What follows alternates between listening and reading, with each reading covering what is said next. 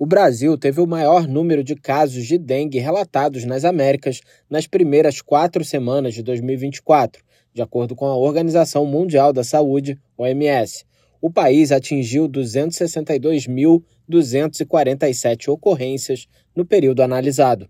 A região notificou 373.709 casos totais da doença, dos quais 132.558 foram confirmados e 258 evoluíram para casos graves. Até o momento, foram registradas 57 mortes. De acordo com o chefe do Programa Global de Doenças Tropicais Negligenciadas da OMS, a temporada de dengue está atingindo seu pico no hemisfério sul, especialmente nas Américas, com influência de mudanças climáticas e do fenômeno El Niño. But at the moment, the trend in Brazil is little alarming. It is increasing, and the government has even declared an emergency.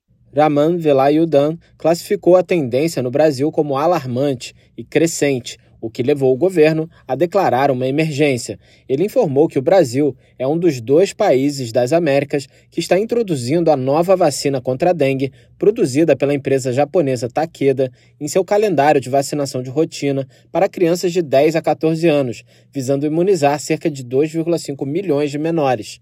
Velayudan disse que todos os quatro sorotipos da dengue foram detectados na região ele explicou que é muito difícil encontrar uma vacina que seja eficaz contra todas as variantes e que esse desafio equivale a encontrar uma chave que abra quatro fechaduras. O representante da OMS afirmou que, com a chegada do carnaval, a agência recomenda fortemente medidas de proteção pessoal, como o uso de roupas que cubram o corpo e repelentes capazes de impedir picadas de mosquito. Da ONU News em Nova York, Felipe de Carvalho.